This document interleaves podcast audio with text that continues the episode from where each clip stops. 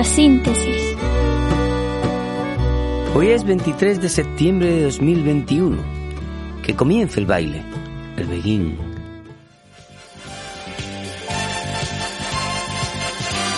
When they begin,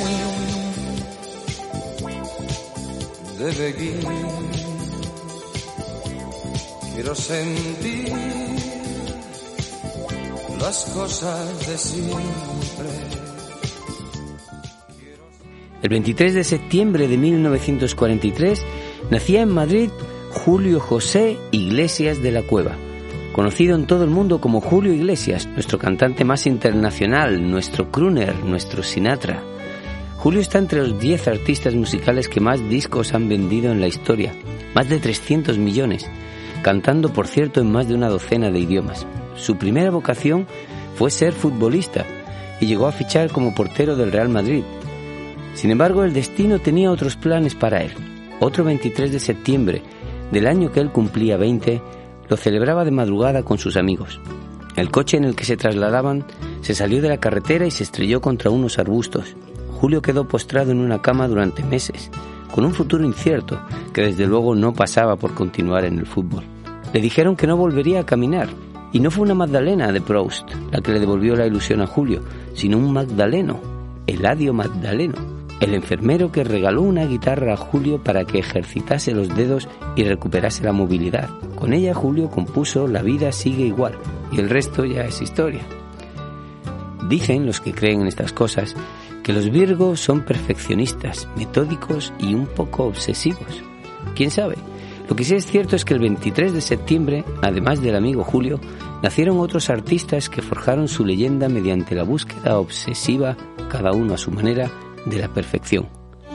Ray Charles Robinson, conocido por todos como Ray Charles, nacido el 23 de septiembre de 1930 en Albany, Georgia. Un genio a quien bien se puede contar entre los creadores del soul, esa pócima musical a base de gospel, rhythm and blues y jazz. A los seis años comenzó a perder la vista, según parece debido a un glaucoma, y a los siete ya era completamente ciego. Dirigió los sentidos que le quedaban a formarse musicalmente en la Escuela para Sordos y Ciegos de San Agustín, en Florida, y a los 15 años, huérfano ya de padre y madre, comenzó su carrera profesional. Recibió 13 premios Grammy y su mayor éxito lo dedicó a su tierra natal, Georgia. Georgia, Georgia, the whole day through.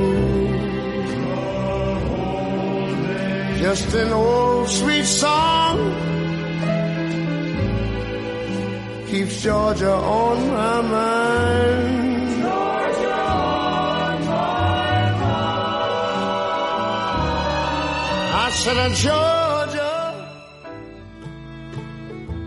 John William Coltrane, o simplemente Train, nació el 23 de septiembre de 1926 en Hamlet, Carolina del Norte. ¿Hay algún aficionado al jazz que no lo conozca? Su padre, un sastre que se ganaba algún dinero con la música, fue su primera influencia. Aprendió a tocar el clarinete y el saxofón. Fue llamado a la Marina y tocó en su banda de música hasta terminar el servicio militar. A finales de los años 40 comenzó a rondar por garitos nocturnos tocando con músicos conocidos, pero fue realmente en 1955 cuando le llegó su gran oportunidad al ser llamado por el gran Miles Davis. En aquellos años también tocó con Thelonious Monk, sin embargo, fueron años no exentos de problemas debido a sus abusos con el alcohol y las drogas. A pesar de, o a consecuencia de todo ello, Coltrane desarrolló su particular aproximación a la improvisación jazzística, las sheets of sound o capas de sonido, en sus propias palabras. Empiezo en medio de una frase y me muevo a la vez en las dos direcciones. Tras participar en la grabación del mítico Kind of Blue, abandonó la banda de Miles Davis para formar su propio cuarteto, con el que exploraría con absoluta libertad la improvisación musical, convirtiendo a su banda en una de las más legendarias del jazz.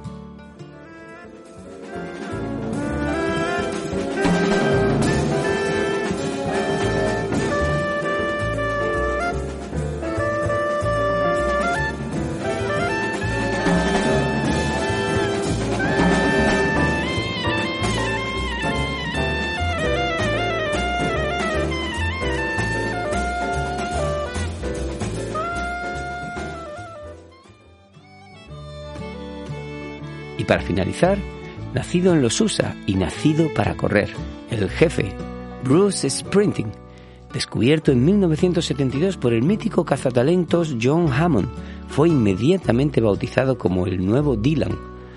A pesar de su enorme respeto por el cantautor de Minnesota, el hermano mayor que nunca tuvo, según sus propias palabras, estaba determinado a encontrar su propio camino, y desde luego que lo encontró, en perfecta comunión con su banda de la calle E.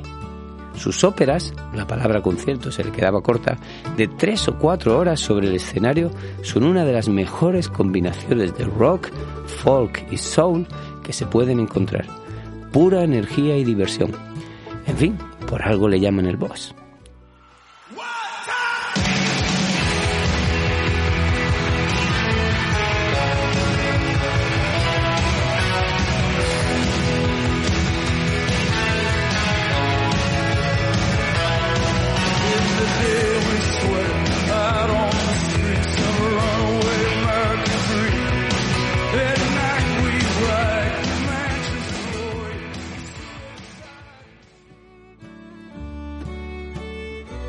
Bueno, si estos cumpleaños no les parecen razones suficientes para celebrar el 23 de septiembre, tengan en cuenta que ese mismo día, en 1969, se estrenó la película Dos hombres y un destino, Paul Newman y Robert Redford. Esa es toda la información que necesitan saber.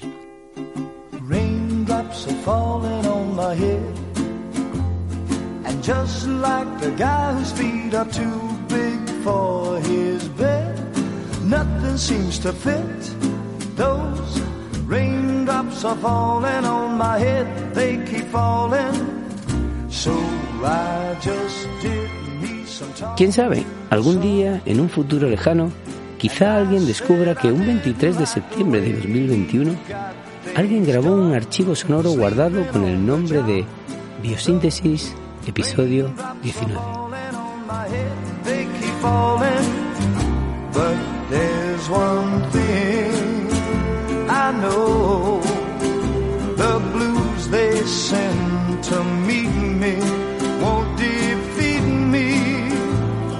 Muy bien, bienvenidos al episodio número 19 de Biosíntesis. ¿Cómo estáis, Silvana? Hola, Pepe, ¿qué tal? Hoy tenemos a Silvana en el estudio, por fin. Ya en el, programa anterior estaba, aunque estaba online, pero ya la tenemos aquí. Tenemos también a Iker, como no, a los mandos. aquí a los mandos, sí, sí. Eso es. Y bueno, hoy pues nos falta nos falta Belén y Francis, porque Francis está precisamente en Naucas, en, en Bilbao eh, así que bueno, ya cuando venga la semana que viene nos, nos contará qué tal ha ido el evento, pero seguro que muy bien. Entonces la que nos tiene que contar es eh, Silvana, que estuvo en Desgranando Ciencia en Granada. Efectivamente, en la novena edición una trayectoria que, bueno, para, para Granada y para Andalucía es uno de los eventos científicos de divulgación más importantes. y la verdad es que reúne a comunicadores, bueno, se les invita de comunicadores de distintos puntos de España. Y nada, en diez minutitos pues nos cuentan historias muy interesantes y que, bueno, pues que a la sociedad le encanta escucharlo de vez en cuando a, los científicos, que le cuenten historias científicas entretenidas. Sí, porque además está abierto a todo el mundo, ¿no? No es, gratuito, ¿no? Sí, yo, vamos, no sé, pero de Naucas y de Grana seguramente son ahora mismo... Además, eh, las charlas luego se quedan grabadas en YouTube y, disponibles pues, para, para poder visualizarlas. Bueno, además tú tuviste una actuación estelar. Bueno, como la de todos los compañeros, Pepe, sí, yo, bueno, hablé de bacterias y besos, pero desde un punto de vista positivo, ¿eh? que todo el mundo se esperaba ahí que fuera a hablar de herpes y de cándida, no, no, que los besos también nos aportan cosas buenas, microbiológicamente hablando. Claro que sí, hombre. Muy bien, ¿y qué tal estuvo en general? ¿Bien? ¿Buena Muy bien, acogida? además, público bueno, lleno? Eh, efectivamente, ya era, el año pasado se celebró, bueno, se hizo un amago de celebración online. Eh, se hizo un montaje, grabamos las charlas y luego se hizo un montaje y se subió a, las redes sociales. Y era la primera edición presencial, después de la pandemia. Entonces, bueno, como ya las restricciones, ya no hace falta mantener un aforo, es verdad que con serie de normas básicas, uso de mascarilla, de gel hidroalcohólico, pero bueno, sí. Ah, estupendo. Bueno, algo destacable así que a ti te una, ¿Alguna charla que te gustara en particular? Eh, bueno, hubo muchas, la verdad es que además son cortitas, entonces muchas veces hasta te quedas con ganas de seguir buscando información y demás. Y luego lo que cabe destacar es bueno la cercanía de los ponentes. Tienen, bueno, se ve que gente muy experimentada a la hora de, hablar al público, de comunicar la ciencia de forma muy sencilla. Y lo que más me llamó la atención es la aceptación que, tiene. O sea, de hecho, están ya subidas las charlas a Internet y hay algunas que ya casi están alcanzando las 3.000 visualizaciones. Ah, muy bien. entonces, bueno, pues tiene muchísimo, la gente lo aprecia muchísimo ese tipo de charlas y bueno, yo animo al que no lo conozca y al que no haya visto todavía ninguna charla que se pase por YouTube, en el canal de Hablando de, Ciencia. Y que las le eche un vistacito que va a descubrir cosas interesantes y bueno, ponentes muy interesantes también. Sí, Además es verdad que tiene mucho mérito organizar un evento de estas características y sí, yo creo que aquí en Andalucía es el, es el más relevante, sin Exactamente, y eso, sobre todo nueve años ya seguidos, año tras año, organizándolo. Y eso y bueno, en la primera sesión en la que yo participé, pues contábamos con charlas como la de Marga Sánchez, que es catedrática allí en Granada, es arqueóloga, y nos dio una charla sobre las estancias y biberones en la prehistoria, que la verdad es curiosísima. ¿Biberones en la prehistoria? Sí, sí, sí. Había biberones en la Exactamente, pues sí, había ¿Ah, una serie de recipientes que se colocaban las madres en el pecho, succionaban con la boca, estaba conectado, de ahí se sacaban la leche y luego se lo aplicaban a los bebés. No fastidies, madre mía, pues eso, sí que es una novedad absoluta. Es curiosísimo. Luego Raquel eh, Sastre, que bueno es la autora del de, el libro, si no estoy hablando de memoria, Lágrimas al punto de sal, en el que, bueno, pues hace, también en la charla dejó de manifiesto la importancia de la atención primaria y temprana en bebés con, bueno, niños con necesidades especiales. Entonces, pues hizo un llamamiento muy especial a toda la gente, puso en relevancia la importancia que tiene el tratar ciertos niños con trastornos desde la edades muy tempranas, porque luego se ha visto que gracias a esa atención pues tienen luego un desarrollo mucho mejor que si no lo hubieran recibido. Entonces hay que apoyarlos y hay que luchar porque esas... Sí, que es muy importante, claro, lo que tú dices, ¿no? Que la gente tome conciencia de que cuanto antes eh, empiece a tomar medidas y pues más fácil será porque es verdad que luego ese tipo de trastorno muchas veces llega a un punto en el que ya poco se puede hacer. ¿no? Efectivamente. Luego Ramón Nogueras, que es psicólogo, también nos habla un poco de si importa o no el, o qué importancia tiene la influencia que tienen los adolescentes para su comportamiento, es decir, qué es lo que más le influye al desarrollo de su personalidad, si es el entorno, si es el barrio en el que viven, si son sus amigos, bueno, pues ahí nos despejó una serie de dudas, una también una puesta en escena muy interesante. Y bueno, pues podría estar toda la toda la mañana hablando. Además, supongo que luego la otra parte buena también o divertida es que bueno, pues que luego quedáis, ¿no? Supongo y a, claro, a conoceros, a charlar, luego tomarse una cervecilla claro, sí, sí. El evento dura un día y medio, fue toda la todo el día del viernes y la mañana del sábado y bueno, también creo que hubo charlas por la tarde y luego pues una cena en la que nos, nos reunimos. siempre viene bien reunirse los, fin, la gente que es, los compañeros y los que a veces muchas, quizás sea la primera vez, ¿no? Que esto que se dice ahora tan cursi, ¿no? De des, ¿cómo es? Desvirtualizar o algo así, ¿no? efectivamente. pues bueno, pero bueno, es verdad que está bien, ¿no? Bueno, pues nada, enhorabuena a nuestros, fin, compañeros de Granada que se han encargado de la organización y bueno, pues eh, encantados de que haya tenido éxito y ojalá que, siga así durante mucho tiempo. Y como dice Iker, pues el canal es Hablando de Hablando Ciencia. de Ciencia Divulgación. Divulgación, ahí en YouTube tenéis todos los, los vídeos grabados de las distintas presentaciones. Eh, hay una que no tenéis que perderos, por supuesto, que es la de Silvana Tapia. una vez ah. más, insisto. ¿Qué haría yo sin la propaganda de Pepe? Hombre, no. y la publicidad. Para nada, es la pura realidad. Muy bien, pues precisamente con Silvana, yo creo que vamos a empezar hoy, ¿no? El, programa con un artículo, comentando un artículo muy interesante, como siempre, como todos los que nos trae Silvana, por supuesto, que tiene que ver pues con exosomas, ¿no? Que es algo también a lo cual se le está prestando, mucha atención últimamente en la investigación biomédica, sobre todo en pues, diagnóstico quizás, ¿no? Y también, bueno, pues, en, en investigación básica también, digamos, ¿no? Y luego el virus del SIDA, ¿no? Pues, pues Efectivamente. Pues a ver, venga. Hoy te sorprendo, ¿eh, Pepe? Hoy no voy a hablar de microbiota. Me he quedado anonadado. No quiere decir que no hayan salido esta semana artículos también publicados en revistas de relevancia que tengan que ver con la microbiota. pero, Sí, exactamente. No es que no lo haya considerado interesante, pero bueno, creo que, que, está bien también cambiar de vez en cuando de tema. Que el virus del VIH es muy interesante y que bueno pues se siguen intentando avanzar en cuanto a bueno pues ciertas estrategias que intenten dar una respuesta a, la enfermedad producida por el, virus del VIH. Entonces vengo a comentar este artículo eh, que se titula Represión epigenética estable del virus del VIH mediada por exosomas, que ha salido publicado el 21 de septiembre en la revista Nature Communication eh, por los investigadores Surya Srivat. que nos perdone el autor. Eh, uy, por Dios, de verdad. Surya, Surya Risvastava y Kevin Murris del Centro para Terapia Génica del Instituto de Investigación Beckman en California, Estados Unidos. Muy bien, venga. Como sabéis, el virus del VIH es el, virus que provoca la enfermedad del SIDA que lleva ya casi 40 años con nosotros y aunque se han avanzado muchísimo en, todo tipo de, bueno, de investigación eh, enfocada a alargar la vida de los pacientes que están infectados y bueno pues intentar también no solamente a, nivel de prevención sino bueno pues tratamientos que permitan curar o enlentecer lo máximo posible la infección.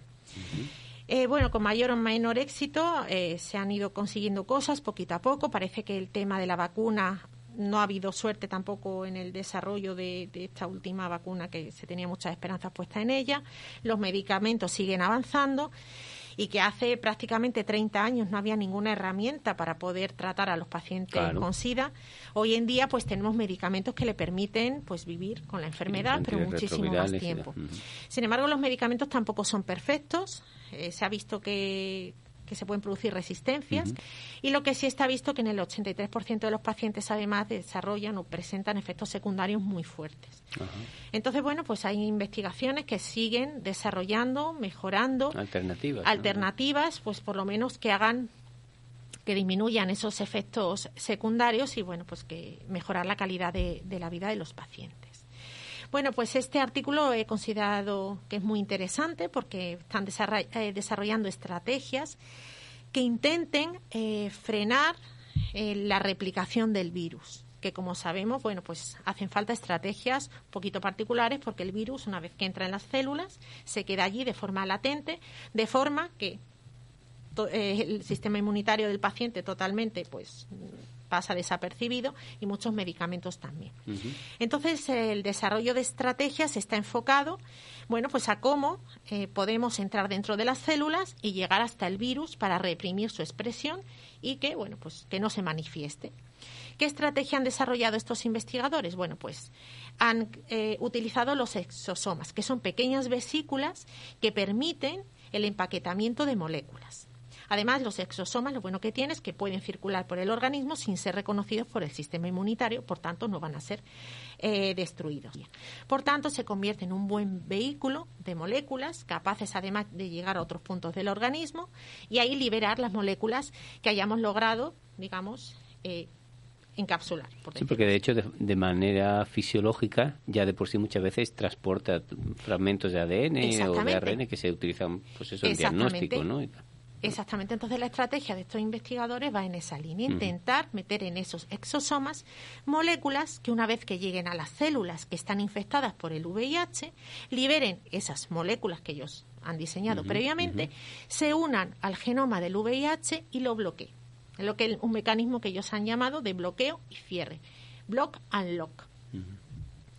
Eh, ¿Qué moléculas han decidido que, van a ir dentro de los exosomas? Bueno, pues eh, como dice bien en el título, ellos quieren hacer una represión, es decir, quieren frenar la replicación del VIH de forma estable y mediante herramientas de epigenética. ¿Qué significa esto? Bueno, pues que ese exosoma va a llevar eh, en su contenido, en su interior, una serie de moléculas que una vez que entren dentro de la célula y lleguen hacia eh, donde está el material genético del virus, se une al genoma del virus a ciertas secuencias específicas mediante unas proteínas y además incorporando la ADN metiltransferasa 3A, que va a metilar ese ADN y por tanto va a frenar la replicación del virus.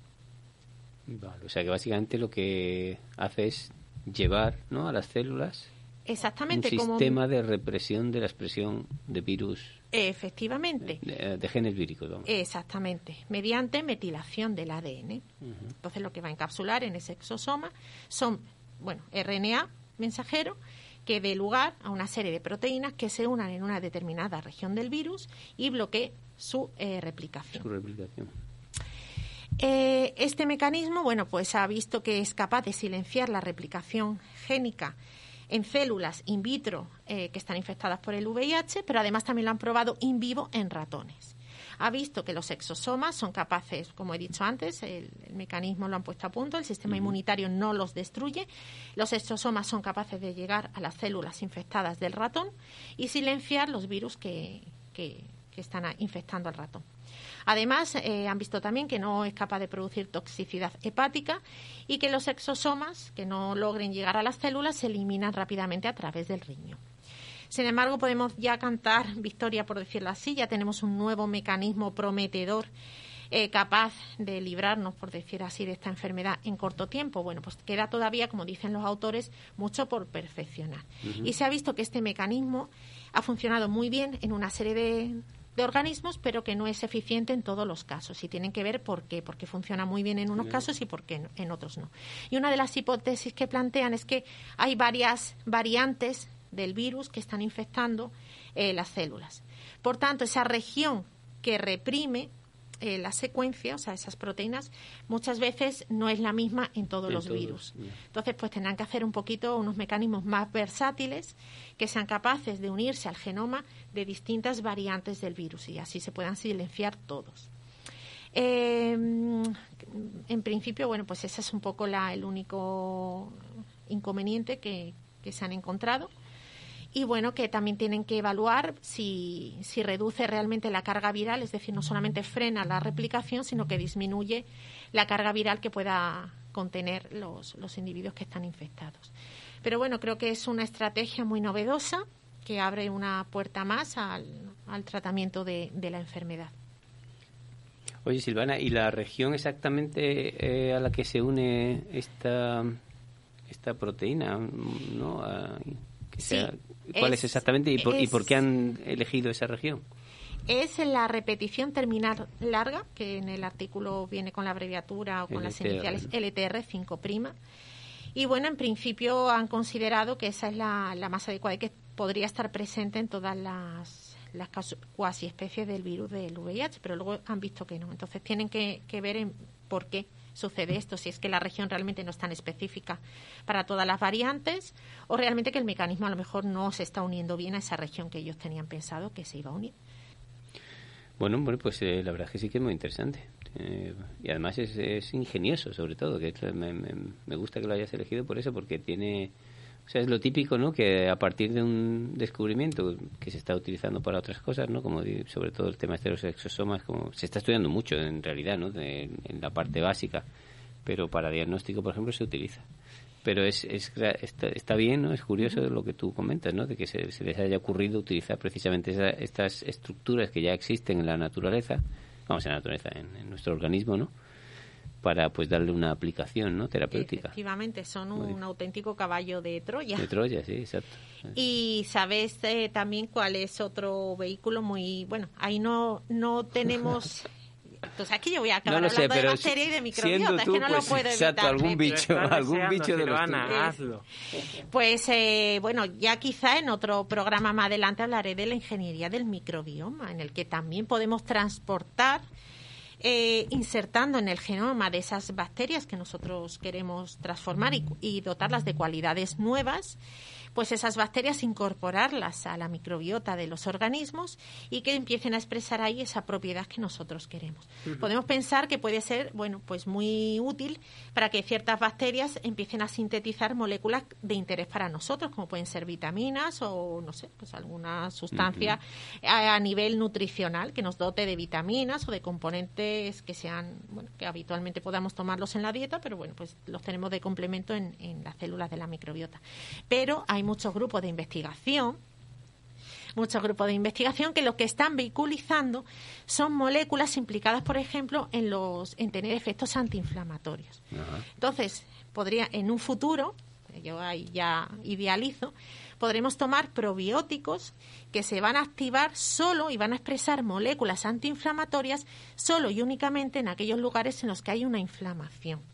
Porque le vamos a meter genes que estén implicados en la, respuesta, vamos, en frenar la, la, inflamación, pero además dotados de unos interruptores que en el momento que la bacteria esté en las condiciones que ella detecte que hay una inflamación, empiece a expresar esos genes antiinflamatorios. Y digo inflamación, pues puedo decir cualquier, otra patología que pueda curar, porque nosotros les vamos a dar órdenes a esas bacterias que actúen en el lugar donde nos interesa. Sounds good. ¿No? No sé por qué me suena a mí que dentro de poco Silvana nos, nos va a contar mm. algo relacionado con... A ver, a ver, ojalá, ojalá. Con eso, pero con su trabajo también, me parece a mí. Ojalá, ojalá. pues claro que sí, ojalá. Otra forma de vinculizar propiedades interesantes. Sí, pero es verdad, es, exacto. a mí me, me, gusta mucho ese tipo de cosas porque son muy ingeniosas, ¿no? Y al final, eh, pues esa es la parte más el otro día, no sé si lo habéis visto, pero Paul Nars, ¿no? Justamente eh, escribió un artículo en, en, Nature, un poco, era un, un artículo esto de, editorial, ¿no? De, de, opinión. Y decía que, bueno, que luego algunos, eh, bueno, básicamente decía que, que, echan falta en la, hoy en día en la investigación, pues eh, que haya ideas nuevas, ¿no? Y que un poco todo es un poco repetitivo y además mucho basado en datos, en generar datos, datos, datos, pero luego realmente con esos datos qué, conclusiones se sacan, ¿no? Y que echaba en falta también gente pues que fuera un poco arriesgada en el sentido de pues plantear ideas nuevas, hipótesis nuevas, aunque luego sean falsas, pero bueno, así se mueve la ciencia, ¿no? Un poco a mí me recordaba mucho, recordáis que hicimos un especial de Sidney Brenner, ¿no? Que era también pues una persona, pues, eh, vamos, él era muy muy de, esta filosofía, ¿no? Y además era un, él personalmente era así, ¿no? Y defendía esa manera de hacer ciencia, un poco arriesgada, pero que a fin de cuentas es también la que la que realmente aporta nuevas ideas, ¿no? Y además es más divertida también, en realidad, porque yo la verdad eso de generar datos y datos está bien, por supuesto, los datos son necesarios, pero al final se lo puede hacer cualquier técnico, o un robot incluso, si quieres, ¿no? Al final. ¿no? Tú pones ahí, le echas ADN a un secuenciador y venga, pues que te haga, te dé datos, ¿no? Y ahora tú esos datos le haces un análisis estadístico y los publicas y ya está. Pero, ¿qué? ¿No? Entonces ahí es donde está. Bueno. Ahí la creatividad. La creatividad, efectivamente. Pero eso también hay que cultivarlo. Pues, supuesto, evidentemente. Y luego, Pepe, otra condición que se frena mucho la creatividad a nivel de inversión.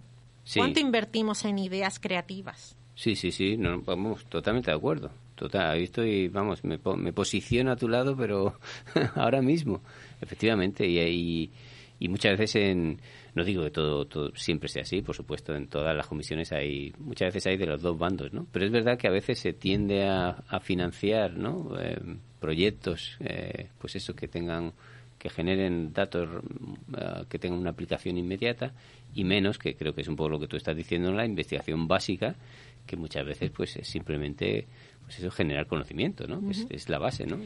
Pepe, pero hay unas convocatorias de proyectos, las europeas, las RC, que sí parecen motivar un poco las, las ideas locas de los investigadores. Sí, hombre, ahí estamos todos, yo al menos muy lejos de conseguir una cosa de esas, ¿no? Una, pero evidentemente sí, sí, pues, hoy en día es, es, eso a lo que aspira la mayoría. De, hombre, yo creo que aspira muchas veces más por la cantidad de dinero que te dan y la independencia que realmente por, por aplicar ideas nuevas, ¿no? Pero sí es verdad que en general, ah, yo creo que tienes razón, que ahí se, sí que se tiene un particular cuidado de que sean ideas un poco, pues, sí, eh, una investigación conservadora, ir a mm. tiro fijo a las técnicas que ya sabemos que salen, que están puestas mm. a punto y, bueno, pues incrementar la tasa de éxito, pero el que no arriesga no gana. Sí, sí, sin duda, sin duda. Eso es, vamos, en eso estoy totalmente de acuerdo. Y eso es fundamental, la creatividad. Y yo creo que, bueno, nosotros como en nuestra faceta docente creo que debemos de fomentarlo todo lo posible y también nuestra faceta esta divulgadora pues en el podcast igual no cuidado eso no quiere decir yo siempre lo digo por ejemplo mm, incluso con mis hijos no que yo soy el primero que lo defiende, pero eso no quiere decir que debajo de esa creatividad no haya un conocimiento profundo de la materia, porque es porque claro, eh, hay una diferencia entre crear algo relevante y que puede ser rompedor, ¿no? O pues bueno, crear por crear que puede ser cualquier cosa pues sin mayor impacto quizás un impacto estético si quieres no o inmediato pero o sensorial o tal pero pero sin no, no es algo que realmente cambie un game changer como se dice no la cosa no es soltar lo primero que se te ocurra y decir ala creatividad no a ver Exacto, es como... de, pues. Claro, dices, no, tú- mucha gente a lo mejor ve un cuadro de Picasso y dice, pues, es churro, esto lo hace un niño chico. Pero para... O Miró, ¿no? O alguno de estos, ¿no? Por supuesto habrá quien no le guste, yo no estoy diciendo tampoco... A, a mí me parecen... A mí me gustan mucho, pero, pero para llegar a hacer ese dibujo como un niño, en realidad tienes que recorrer un camino muy largo antes. es muy difícil, de hecho. y pues eso es lo que a lo que me refería, ¿no? Entonces, claro que sí, la creatividad fundamental, pero una buena base de un conocimiento profundo detrás y en eso pues eh, eh, al menos en la docencia lo, yo creo que claro que sí eh, la- las dos componentes tienen que estar ahí presentes el enseñar el aprender el hacer ese esfuerzo ese trabajo porque sin, sin esfuerzo desde luego no nunca vas a llegar a eso y luego pues el, el fomentar la creatividad no hay genios innatos pero suelen ser mm, escasos y ¿y por qué estábamos hablando de esto? ¿A qué venía esto? Ah, la carta, la carta de Paul Nars, ¿no? Y entonces, eh, vamos, ya sé por qué venía. La historia, claro que esto es claramente, pues, de- el ejemplo del paper que tú nos traes es de alguien que ha, pues, que ha, sido creativo, ¿no? Ha, visto un, pues, un tema de investigación que es el de los exosomas y le ha buscado una posible aplicación, en este caso, pues, ingeniosa, ¿no? Que, bueno, a mí me, parece muy bien. Ese tipo de cosas a mí me parecen muy interesantes. Luego, pues, tendrán éxi- éxito o no, pero merece la pena explorarlas, desde luego. Claro que sí. Muy bien. Recomiendo de todas maneras la carta, el editorial de Paul Nars. Eh, Paul Nars, premio Nobel, fue el que descubrió las, las, las, CD las CDCs, ¿no? las proteínas esta de ciclo celular en, en levadura. Y además un tipo muy, muy simpático y muy, muy, muy listo, muy listo. Y bueno, pues con eso, Silvana, eh, ¿alguna cosilla más que nos tenga que comentar? Nada, ya vamos a dar paso a las bionoticias que nos trae Iker. Sí, señor. Iker, que sigue soltero hoy en la tarea, como en el último programa.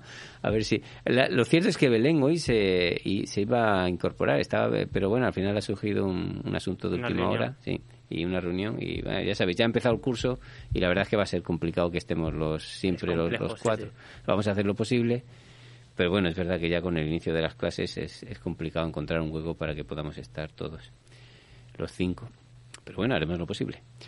Así que bueno, Los dos habíamos preparado unas noticias, pero bueno, las leo yo eso. y vamos para adelante. Claro, eso es importante, que por lo menos entre los dos las habéis buscado y seleccionado. Bueno, pues eh, ahora viene una musiquita.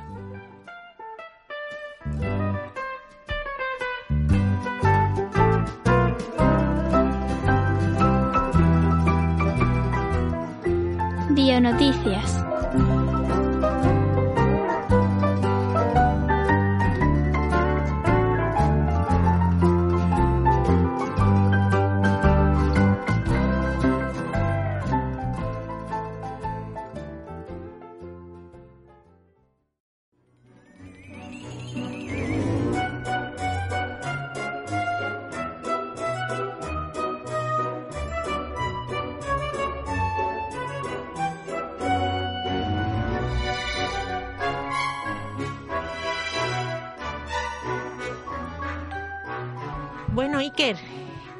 Que nos trae las bionoticias. Empieza, por favor, con cosas buenas, ¿eh? Bueno, pues estamos hablando de la importancia un poquito de ese papel docente, de la divulgación, y creo que no está de, de más pues recordar que el Ministerio de Ciencia apuesta por la cultura científica con el mayor presupuesto en 15 años. La ministra de Ciencia e Innovación, Diana Morant, informó el pasado 12 de septiembre en una intervención en la Feria del Libro de Madrid que el presupuesto de la convocatoria de ayudas para el fomento de la cultura científica, tecnológica y de la innovación de la FECIT será de 4,5 millones de euros para 2022. Como he dicho, la mayor dotación presupuestaria desde el año 2007. Esta convocatoria es la principal fuente de financiación de las actividades de divulgación científica que se realizan, que se realizan en España.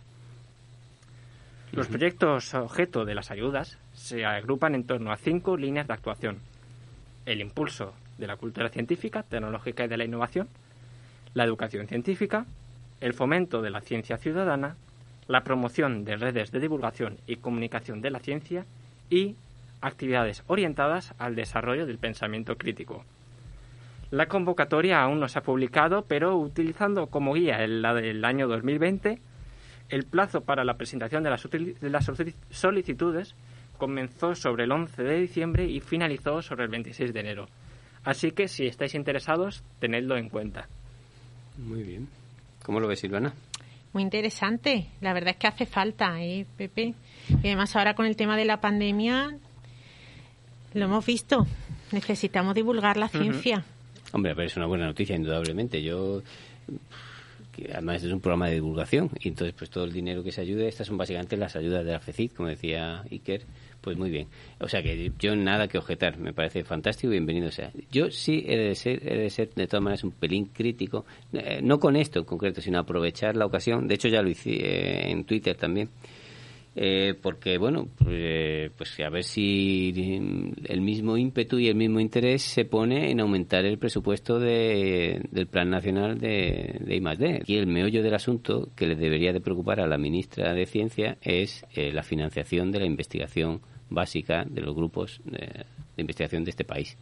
Y eso, eh, pues lleva ya unos cuantos días y de momento pues no se le ha oído una sola palabra ni una acción que deje vislumbrar ¿no? que las cosas van a cambiar eh, pues eh, pues yo diría que no, no sé si radicalmente pero de manera importante porque ahora mismo la situación es es muy muy muy mala sea la situación de la financiación de la ciencia de la investigación es decir los laboratorios los proyectos que realmente son los que sustentan a la mayoría de los grupos de investigación de este país ahora mismo está apotótica es decir está eh, es, es muy muy baja es prácticamente lo que da para sostener a los grandes grupos y a los pequeños pues muy malamente y muchísimos están desapareciendo. Y, bueno pues evidentemente el sistema de ciencia español tiene muchas eh, fin muchos defectos y, muchas cosas que mejorar pero el principal es la financiación la financiación sigue siendo muy muy muy deficiente ¿eh? estamos muy lejos del 2% del PIB, que es un poco el objetivo que ya se está quedando corto también, porque lógicamente pues este, este era un objetivo de hace, hace años, ¿no? Eh, al cual aspiraban la mayoría de grupos europeos, algunos los han alcanzado, otros no, pero ya hay otros que están, pues, que lo han superado hace tiempo, ¿no? incluso cerca del 3. Pero bueno, si por lo menos llegamos al 2%, pues entonces eh, eso es algo de lo cual pues todavía no, no se ha oído ninguna palabra. El anterior eh, ministro pues fue bastante, en este aspecto dejó bastante que desear, tampoco hizo ningún cambio importante al respecto y la nueva ministra pues pues todo eso está muy bien pero yo de verdad espero, y la mayoría de los científicos esperamos, que, que tenga actuaciones similares eh, con el Plan Nacional, que es lo principal. Es decir, o se financia la investigación básica y se financia de manera, pues, eh, en fin, es que ya decir generoso, no sé, es, eh, no es ni siquiera generoso, es que es, hoy en día hacer investigación eh, cuesta, mucho lo que dinero.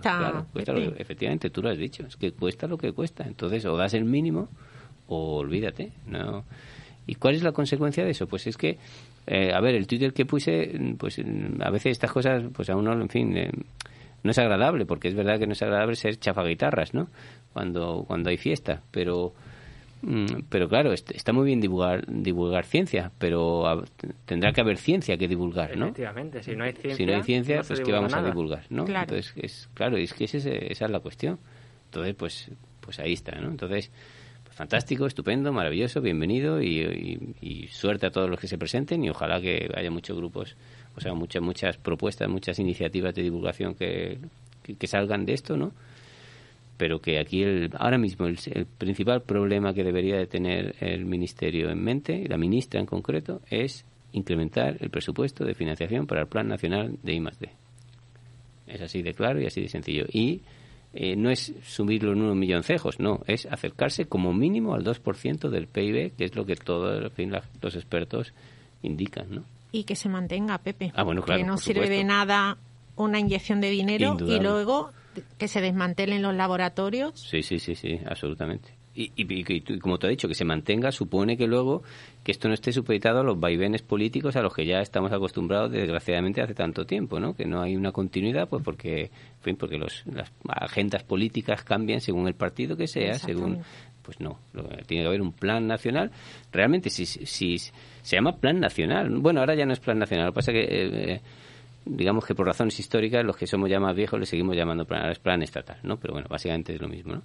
Bueno, pues eh, un plan es un plan, es decir, ¿no? Quiero decir, no es, no es algo que cambia de hoy a mañana, ¿no? Pues a ver si es verdad, ¿no? Que hay una cierta estabilidad y un compromiso de todos los, los políticos y de las administraciones de, de incrementarlo, de mantenerlo y de subirlo también pues acorde a los tiempos, lógicamente, porque como tú muy bien has dicho, Silvana, la investigación es que hoy en día es muy cara. O sea, hacer investigación eh, también depende de las áreas, no digo que no, ¿no? pero en general es muy cara. Y en, biomedicina, por ejemplo, que es el área, eso es, vamos, una de las más costosas, ¿no?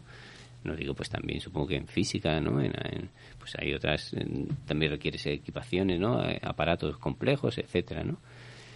Bueno, en general, la investigación pues cuesta dinero, es así de claro. E incluso aunque no necesite grandes infraestructuras y grandes aparatos, pero necesitas gente, gente a la que le tienes que pagar, a la que tienes que contratar, ¿no? A la que le tienes que dar un sitio de trabajo, en fin, unos, unos medios, etcétera, ¿no? O sea que es así. Y ese es el principal problema.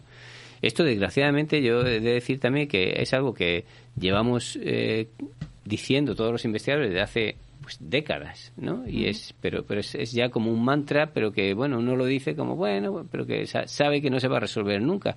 Y desde mi punto de vista es una de las peores, ¿no? Consecuencias de esta inacción o esta falta realmente de compromiso de los políticos, que al final se crea un clima como de que, bueno, esto es algo endémico que nunca se va a solucionar, ¿no? Eh, pero ahí necesitamos el apoyo de la sociedad, Pepe. Por eso estas iniciativas creo que al final también nos van a favorecer a la hora de conseguir financiación para la investigación básica, porque dan a conocer a la sociedad la importancia de nuestro trabajo y la relevancia. Sí, ojalá sea así. Mm, insisto que ojalá sea así, pero al final, creo que esto lo comentamos ya en algún episodio, esto es, obviamente estoy aquí diciendo mi opinión personal, al final tú necesitas una persona que en el Consejo de Ministros defienda esto y que tenga peso y que defienda que una parte del presupuesto vaya a investigación. Por mucha, por mucha divulgación que hagamos, por mucha conciencia que la sociedad tenga, da igual. Es decir, si no hay una propuesta política importante ahí en ese Consejo de Ministros que diga, oye, esta parte del presupuesto tiene que ir aquí y sin esto no se puede hacer. Y si no, pues yo cojo y me voy, si no lo vais a hacer así, porque entonces no puedo gestionar un ministerio, ¿no? Con un dinero que no da para lo que tiene que dar. Entonces, si eso no se hace, pues eh, yo lo que quiero decir es que todo lo demás está muy bien, pero al final es un poco, pues esta, digamos, esta corriente en la que vivimos hoy en día de hacer cosas de cara a la galería, ¿no? Y de hacer cosas que pintan bien, que permiten hacer fotos, que permiten hacer tweets, que permiten hacer Instagrams, que permiten sacar noticias en los periódicos, que permite que se hable, que se hable, pero no que se haga ciencia, ¿no? Entonces, insisto, por favor, que nadie entienda que, a ver, que estamos, somos un, un podcast de divulgación científica, es decir, nadie creo que nos podrá decir que para nosotros la divulgación no es importante, pero vuelvo a repetir lo mismo, tiene que haber ciencia que divulgar. Nosotros le prestamos muchísima atención a, a, la ciencia que se hace en España, entrevistamos a, los a las investigadoras investigadores españoles, hacemos referencia a los centros. Bueno, mm, quiero decir, igual llega algún día que es que no hay, ¿no? O sea, no, no va a llegar a ese extremo, ¿no? Pero, pero cada vez es más complicado, cada vez es más complicado porque los grupos, pues muchos están desapareciendo, vosotros lo sabéis. Sí. Es así. Entonces, eso, eso es lo fundamental, yo creo, y mientras eso no se haga, pues lo demás está bien, indudablemente, mejor que se hable de ciencia que no que se hable, no sé, del sálvame o de estas cosas, pero, eh, pero más importante es que se haga, que se haga ciencia, que es lo fundamental. Si no, al final es una cosa, yo insisto, que, bueno, si alguien me critica de, de, ser, pues eso, demasiado crítico, pues no sé, lo, admito, lo, siento, pero, pero creo que es importante también poner en aviso, ¿no?, sobre las cosas que son necesarias, porque si no, pues, bueno. En fin, nada más. Bueno, pues a ver si la próxima bionoticia que nos trae que desde el aumento del presupuesto. O sea, total, al, final, efectivamente he sido un chafaguitarras. es lo que no quería ser. La noticia que traigo tampoco es de que sea demasiado optimista. A ver, o sea, hay parte de optimismo, de optimismo, pero todavía queda mucho. Y es que ha salido una noticia publicada en Nature News el pasado 13 de septiembre que dice que las mujeres tienen menos probabilidades de conseguir grandes premios de investigación. es cierto que este gap, esta distancia se está estrechando, pero la mayoría de los premios que se consideran prestigiosos tienen más probabilidades de recaer en hombres. Estas conclusiones se han sacado a partir de un análisis que compara la proporción de mujeres investigadoras y los receptores de los 141 principales premios científicos entregados en las últimas dos décadas. Así, entre estos premios se incluían pues el Nobel, la medalla Fields o el premio Robert Koch, que fueron otorgados a 2011 hombres y a ¿qué cifra de mujeres diríais? ¿Cuántos? ¿2000? 2011 hombres. ¿Y cuántas mujeres? ¿Cuántas mujeres? ¿Estos qué, qué Cien- premios son, dices? ¿O en gen- Eh, eh, 141 premios. Entre los más prestigiosos considerados. No sé, Silvana. 2011 a ver hombres, ¿cuántas mujeres diríais? 100, 200, 300, 500, 1000. Eh, 50. Hombre, si el talento está igualmente repartido entre hombres y mujeres, pues tendría que ser. Es una cifra parecida. Exactamente. Debería, pero no, efecti- 10%. evidentemente. ¿Cuántos? 10%, 200, 200. 200, 262. Bueno, es evidente que es, un- Duro. es, un, es una deficiencia que hay que corregir, eso está claro. Vamos, de Hablamos de 20 años de, de premios. Y una diferencia del 10%. También se apunta que en- esta noticia que las mujeres, pese a presentar unos ratios de publicación y de citación similares a los de los hombres, tienden a tener carreras investigadoras más cortas y a publicar menos papers como primer o último autor. Ujú. Los autores apuntan que, si bien no se han identificado las causas detrás de esta, de esta diferencia, niegan que se deba a la calidad o cantidad de los trabajos de las investigadoras y señalan a los comités de nominación y selección. ¿Tú qué opinas, Silvana? Bueno, pues habría que estudiar todas las variables que, que están haciendo que esto ocurra, porque si es verdad que bueno, las mujeres hacemos ci- ciencia igual que los hombres, igual de interesante, Indudablemente, ¿no? Pues bueno, pues habrá que ver si, si hay alguna razón objetiva para que ocurra esto o bueno, o al contrario hay un motivo subjetivo. Bueno, y ya para cerrar la noticia, como dato llamativo, decir que entre 2016 y 2020, cerca de dos tercios de los 141 premios analizados reconocieron al menos una vez a una mujer. Cifra que, a ver, siendo realistas, deja bastante por desear. Pues sí, la verdad, bastante. Cierro con un breve chascarrillo irónico y es destacar que 22 de estos premios no han reconocido a ni una sola mujer desde el año 2001 y paradójicamente dos de estos toman su nombre de una mujer. ¿Cuáles son? Eh, en- en- no aparecían en la noticia, pero eso es lo que decían. No, fíjate tú. Pues sí, hombre, una injusticia, indudablemente. Habrá que ver los casos particulares, pero bueno, si ya los números pues denotan mm, un sesgo, ¿no? Evidentemente. Muy bien. En fin, sigamos con una noticia un poquito más bonita. Una iniciativa más bonita, que es que vamos a cerrar el mes de septiembre y este mes es el mes mundial del Alzheimer. Concretamente, el- la fecha importante es el 21 de septiembre, que es el Día Mundial del Alzheimer. La campaña de este año se ha centrado en la lucha por el diagnóstico del Alzheimer y la demencia, porque recordar que lo indican en el reporte anual de la organización Alzheimer's Disease International, que el 75% de las personas afectadas por demencia se encuentran sin diagnosticar. 41 millones de personas. Oye, el 25% es un... Bueno, como tú lo has dicho, 41 millones de personas, es una barbaridad. Es una barbaridad. Y evidentemente, claro, con la pandemia los muchos diagnósticos se han visto retrasados. También señalan en que entre los propios médicos encuestados hay un estigma con relación a la demencia y dicen que un 33%, un 33% de los facultativos cree que no se puede hacer nada contra esta demencia. Cuando dices que hay un estigma, ¿qué quieres decir? Que el 33% de los médicos cree que no se puede hacer nada. O sea, que el estigma es como que, bueno, Claro. eh, que de todas maneras es esto... como, pues, eh, ¿para qué sí, vale, diagnosticamos, vale, sí, está mal, ok. Vale. Eso parece. Y evidentemente, lo estamos comentando antes, un diagnóstico precoz, Precoz. pues ayuda a aliviar un poco, Siempre, por supuesto. evidentemente. En cualquier eh, patología, claro que sí. Es, lo principal es poner solución antes de que la cosa se agrave, claro. ¿Qué más? Bueno, para cerrar, pues bueno, recordar que nuestro Twitter, que es, para los que no lo sepan, arroba bio barra baja síntesis, compartimos noticias. Y una de ellas me ha llamado especialmente la atención y es sobre un nuevo estudio acerca del diagnóstico precoz, como estamos hablando, en este caso del cáncer biliopancreático. Toma ya. Un grupo de investigadores del CIMA, con la doctora María Arechederra como autora principal y dirigido por el doctor Matías Ávila y la doctora Carmen Berasain, ha publicado un interesante trabajo que pretende facilitar el diagnóstico tan temprano de lesiones benignas y malignas de las vías biliares y del páncreas a partir del análisis genético de la bilis. El trabajo ha sido publicado en la revista GATT de la familia de los British Medical Journals.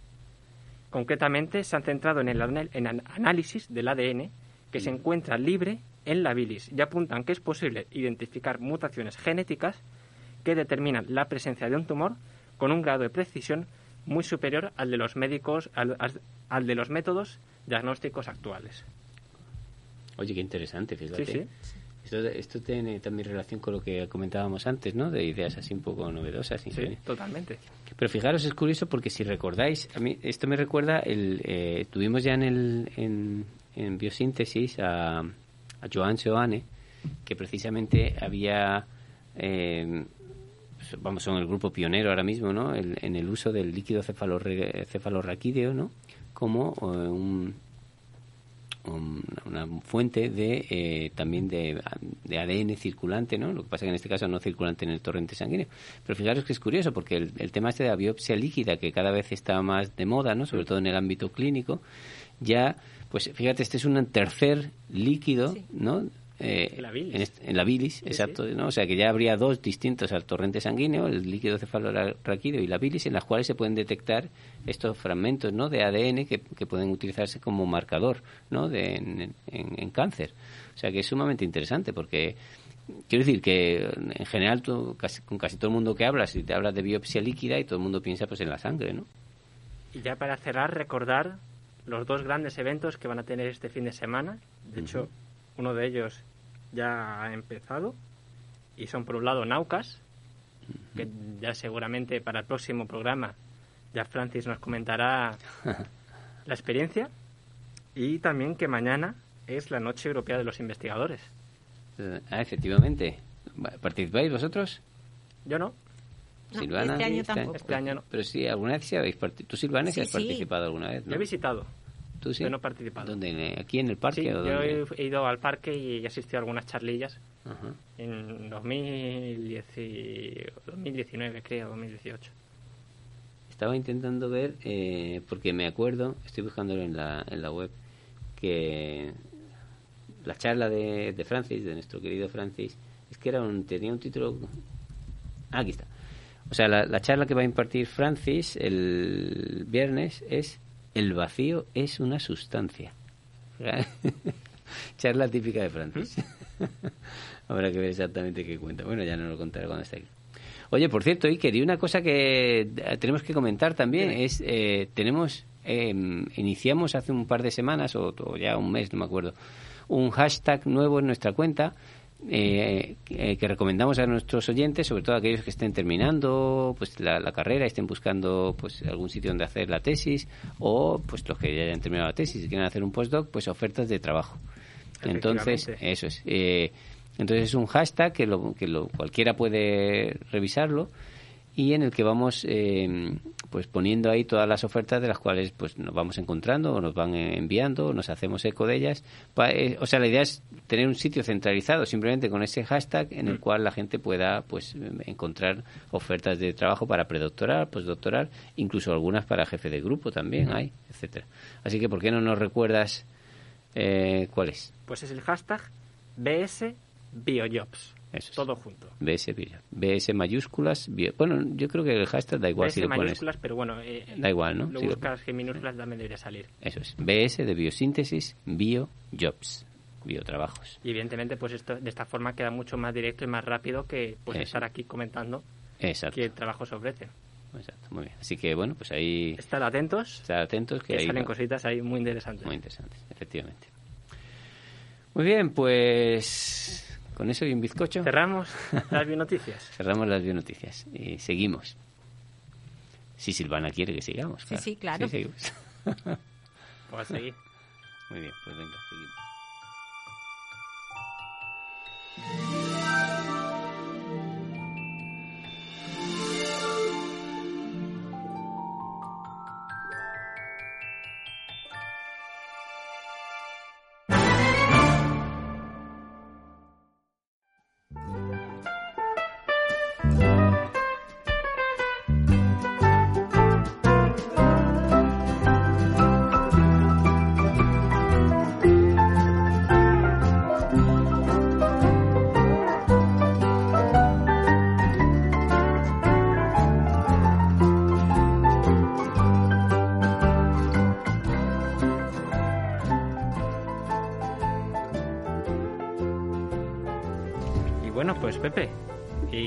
¿Y hoy quién nos has traído?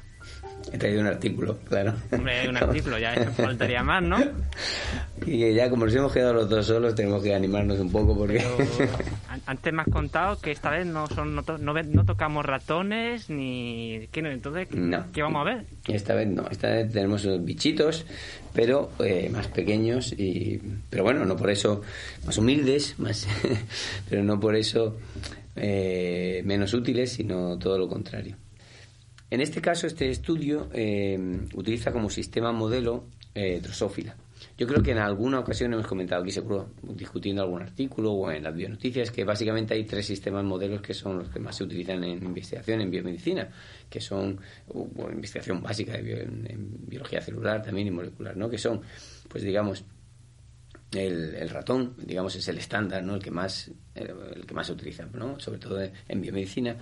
Eh, y luego hay dos organismos que eh, más chiquititos, eh, son el, el, el drosófila, la mosca, de- la mosca del vinagre, mosca de la fruta, también se le conoce, drosófila melanogaster, y eh, Caenorhabditis elegans, que es el gusanito este, ¿no? Que también eh, pues se utiliza bastante eh, bueno, de, de elegans, ¿no? que es como se abrevia el gusanito, pues ya hablamos muchísimo, sobre todo en aquel famoso episodio que hicimos el 4, ¿no? en, en, en honor a Sidney Brenner, ¿no? que fue. Cuando, cuando falleció. Bueno, pues eh, este estudio en concreto, que es, es un estudio del grupo de María Dolores o Lola eh, Martín Bermudo, pues ha sido publicado en PLOS Genetics, por tanto es un, es un artículo de, de, acce- de acceso abierto, es decir, que cualquiera lo puede descargar sin necesidad de tener suscripción a la revista. Y se ha publicado en el 19 de agosto de, de este año. Eh, y como digo, pues es el grupo de, de- Lola Martín Bermudo que está en el, en el Centro de Andaluz de Biología del Desarrollo, ¿no? Entonces, bueno, precisamente por ser un centro de biología del desarrollo, pues obviamente hay unos cuantos grupos que trabajan tanto en C. elegans como en Drosophila, porque como digo, pues son estos sistemas, que es un modelo eh, muy estandarizados. También, de hecho, otro que se utiliza bastante, quizás alguna vez no lo, no lo hayamos comentado todavía, pero es el pez cebra también. Efectivamente. Eh, Exacto. Y bueno, pues también hay allí algunos grupos y bueno, es un, es un modelo que también se está empezando a, a utilizar cada vez más, ¿no? Bueno, el título del artículo es eh, EGF-RAP. Ya sabéis que los, los artículos estos de cáncer y señalización pues siempre tienen estas palabrejas que básicamente son nombres de proteínas. Pues el EGF-RAP, que es una proteína que interacciona con el EGFR, que es el receptor de EGF, pues codifica para un, a un nuevo regulador negativo del receptor eh, de GF y que actúa tanto en la morfogénesis ¿no? de tejidos dirigidas tanto por la forma normal como la forma oncogénica de la vía de señalización um, de RAS. Bien, vamos a entrevistar después a, a Lola, con lo cual eh, pues no vamos a tampoco a extendernos demasiado porque los detalles los comentaremos luego. Pero bueno, por resumir brevemente el artículo, eh, lo que han hecho es eh, identificar mediante unos screenings, ¿no? unos eh, barridos genéticos, en este caso por interferencia de ARN, eh, una proteína que modula la señalización a través de la vía de RAS oncogénico. Entonces, bueno, est- estos sistemas eh, son muy, muy útiles a la hora de realizar screens genéticos, me refiero a los de estos organismos, eh, Drosophila o elegans, puesto que es fácil, se pueden manipular con mucha facilidad y se, se pueden inducir mutaciones también con mucha facilidad en estos individuos y analizar en un periodo de tiempo relativamente corto, en, en días, pues los fenotipos asociados a estas, a estos, a estas mutaciones, ¿no? Entonces, si uno normalmente lo que se hace es eh, se genera un animal transgénico en el cual se expresa eh, una versión, ¿no? De, por ejemplo, en este caso oncogénica de RAS, y lo que se hace ahora es someter a esos eh, organismos a eh, bien a mutaciones por, por agentes mutágenos o en este caso mediante una librería de RNAs de interferencia pues a la inhibición selectiva ¿no? de cada una de las proteínas eh, que hay en esas en las células de, ese, de esa especie ¿no?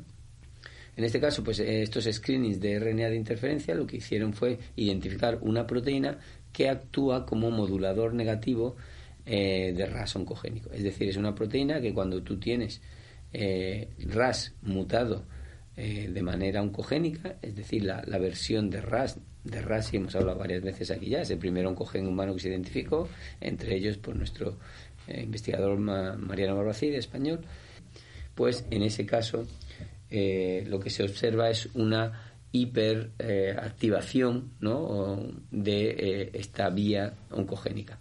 Con lo cual, si al inhibir una cosa lo que observas es una hiperactivación, lo que te está diciendo es que eso que estás inhibiendo era un freno realmente, ¿no? Es decir, es lo que se conoce como un supresor, ¿no? Con lo cual, pues es, muy interesante porque identifican pues una proteína supresora, en este caso, ¿no? De la función oncogénica de RAS. Claro, eso es algo que tiene mucho interés porque si RAS eh, es, el, es el, principal oncogen mutado en, la mayoría de los cánceres, que es el 30%, ¿no? pues eh, si tú eres capaz de encontrar proteínas cuya función es bloquear, ¿no? De alguna manera, o suprimir esa actividad, pues eso evidentemente tiene un interés terapéutico pues muy, muy claro, ¿no? Claro. Exacto. Entonces, bueno, pues eh, el artículo en, mm, lo que hace es, en la primera parte, pues se describe, ¿no? El, los fenotipos que resultan ¿no? de la inhibición de esta proteína. En drosófila, la activación de mm, oncogénica de RAS pues tiene unos fenotipos muy particulares que luego nos explicará Lola y a ellos lo que hacen es pues, eh, generar estos, estos, estas moscas transgénicas hacer estos análisis con RNA de interferencia y también con CRISPR, también ha utilizado la técnica CRISPR, la técnica CRISPR y ver cómo esos fenotipos se revierten.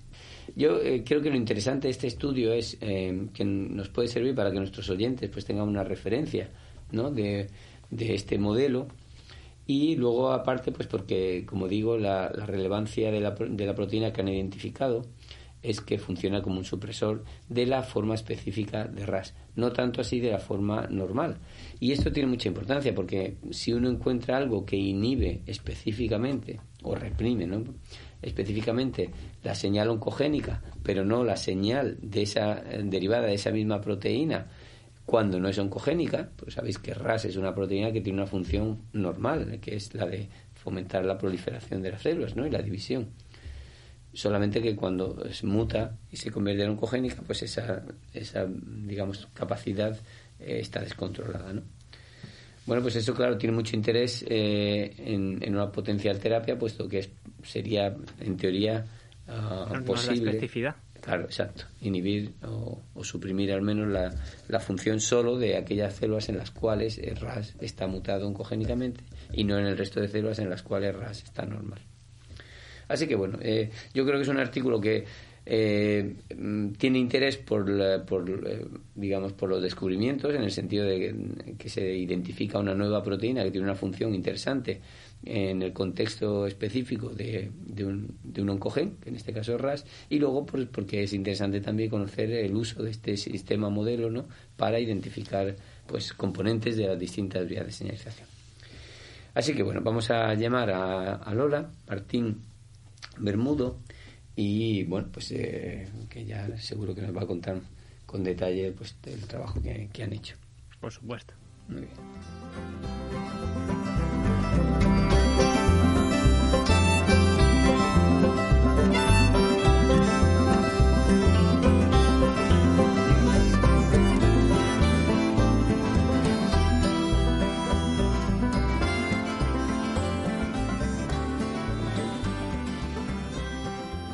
Bien, pues es un placer eh, recibir hoy aquí en Biosíntesis a la doctora María Dolores, Lola, eh, para todo el mundo, Martín Bermudo, que es la investigadora principal del, Grupo de Regulación Génica y Morfogénesis del Centro Andaluz de Biología del Desarrollo, que es un centro de investigación mixto entre el Consejo Superior de Investigaciones Científicas, CSIC, y eh, la Universidad Pablo de Olavide.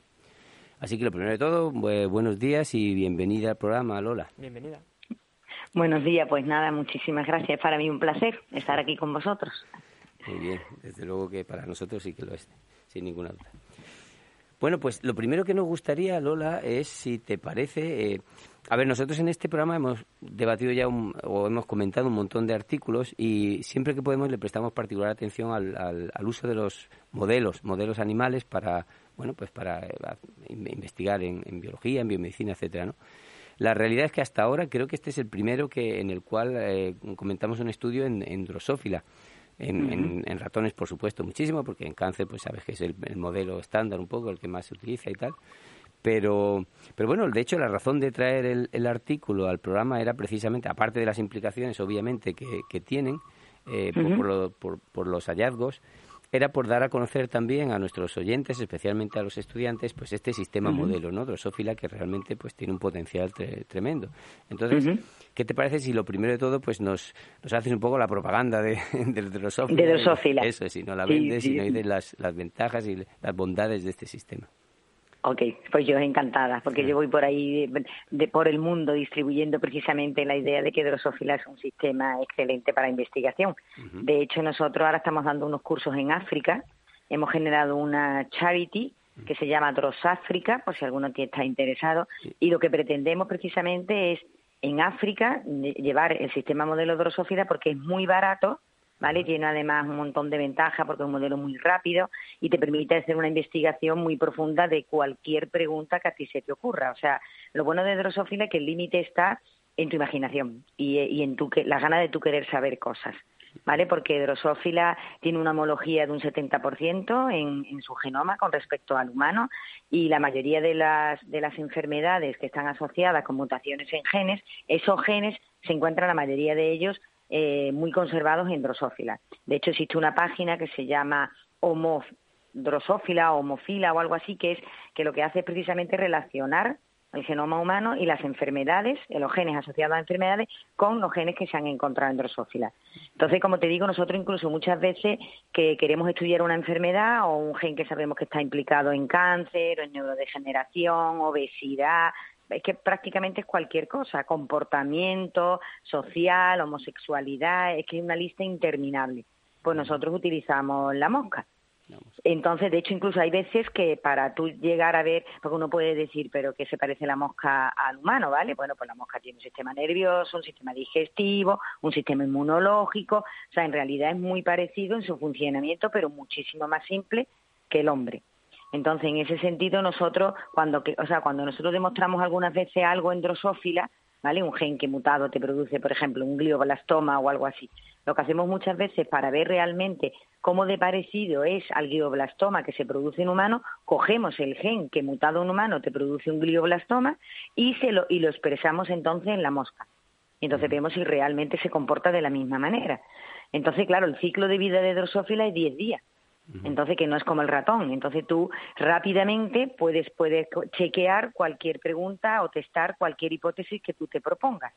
Luego, Drosophila se utiliza también mucho en drug screen, en, perdona, en, búsqueda de droga para, para enfermedades, porque por lo mismo, porque es muy rápido, muy accesible. Entonces, se han testado muchísimos compuestos para ver su posibilidad y su facilidad de, de, por ejemplo, disminuir el tamaño de un tumor o afectar la respuesta inmune. Entonces, que ya te digo, eh, en realidad es cualquier cosa que tú, cualquier pregunta biomédica, clínica que tú tengas, tú lo puedes realizar en Drosophila. El límite es tu imaginación, nada más. O sea que la, la, manipulación es muy sencilla, ¿no? Es muy sencilla, sí, porque existen un montón de técnicas genéticas. Y puedes Luego además te permite visualizar el comportamiento de las células en vivo. O sea, nosotros, por ejemplo, trabajamos también mucho con el ovario de drosófila porque es un sistema para estudiar migración celular, metástasis. Entonces tú lo cultivas y tú lo estás viendo realmente en vivo.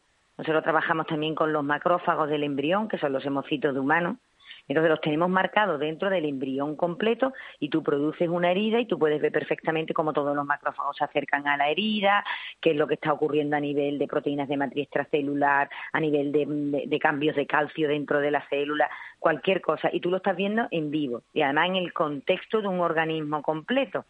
¿Sabes? Que muchas veces los sistemas, de, por ejemplo, de células en cultivo, que te dan muchísima información, pero las células en cultivo están en contacto con las células que tú tengas en ese cultivo, mientras que dentro de un organismo las células están en contacto con todo lo que tiene dentro del organismo, o sea, tanto con los tejidos adyacentes como otras células que estén por ahí pululando. Entonces, el contexto real que tú te encuentras después dentro de un organismo.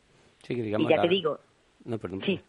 No, no, no, sí, sí, dime tú. No, decía que la, moda esta que hay un poco ahora, que, está muy bien, además de generar organoides y tal, ¿no? Pero digamos que esto es un poco, pues, eso lo tienes ya ahí en la propia, mm. en el propio exactamente. ¿no? En pequeñito, claro, y además en real. Sí, exactamente, exactamente.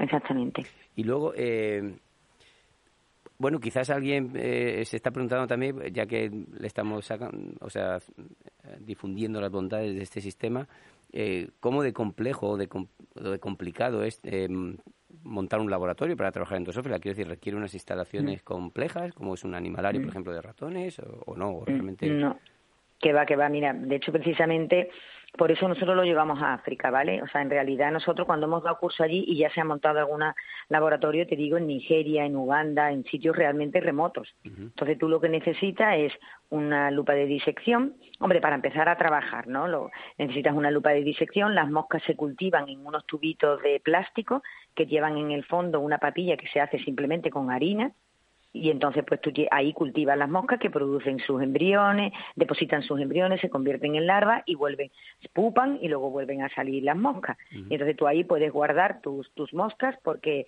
eh, existe eh, una serie de, mm, ¿cómo se llama? Reservoir, como de em, instituciones, ¿no? Digamos, donde hay una colección de moscas, de todas las moscas que la gente ha, generado. O sea, si, por ejemplo, tú quieres trabajar con una mosca que lleve una mutación en el gen RAS, ¿no? Para, por comentar un poco también del artículo. Entonces, la mutación RAS son que produce eh, una, eh, tumores es la mutación RAS-V12, ¿vale? Entonces, hay unas moscas que generó una persona que llevan ya, una mosca transgénica, que llevan ya esa mutación. Entonces, eso se deposita en una, una serie de, de depositorios, ¿vale? Que tú puedes comprarla en Internet y te mandan las moscas. Entonces tú puedes generar tu propio mutante y tú los conservas porque simplemente los metes en estos tubos y tienes que ir cambiando las moscas de ese tubo, los vas transfiriendo a tubos frescos para que siempre tengan una población, como cuando hacíamos chicos con los gusanos de seda, pues lo mismo con las moscas, ¿vale? Exactamente el mismo ejemplo. Y luego tú lo que necesitas es una lupa de disección. Lo que sí es cierto es que hoy día como tú bien sabes, mm, a, las técnicas que se utilizan de microscopía confocal, si quieres hacer un análisis más in vivo y ya todo eso, pues hombre, ya requiere de, de una, eso, pues de unos sistemas de microscopía que son un poco más sofisticados, ¿no?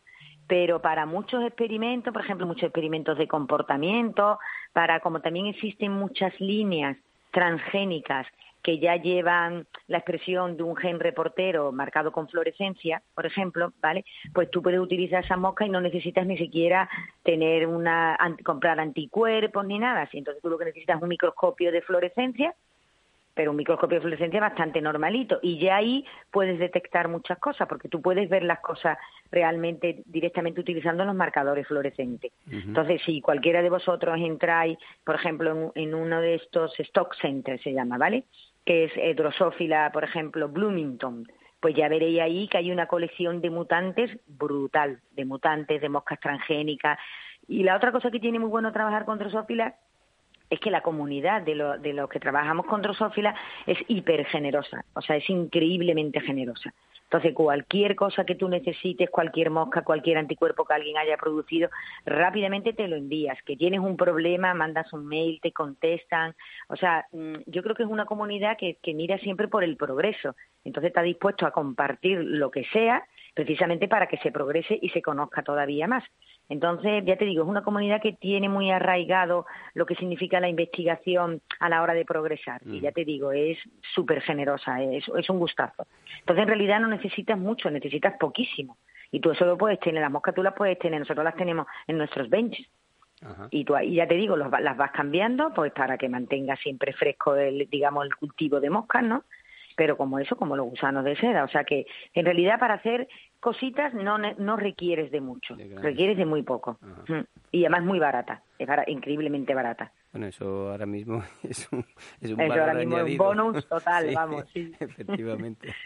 bueno, pues vamos entonces a empezar a, a ver un poquillo, pues nada, tampoco, tampoco nos extendemos demasiado, pero bueno, para que la gente eh, sepa de primera mano pues eh, un poco el resultado del estudio. Y antes que nada, simplemente quería aclarar, eh, bueno, perdón, despido a Iker, que se tiene que ir a clase. hasta luego, Iker. Adiós, eh, Iker. Un placer. ha salido ya, pero está por ahí. Muy bien. Dice que sí, que un placer también.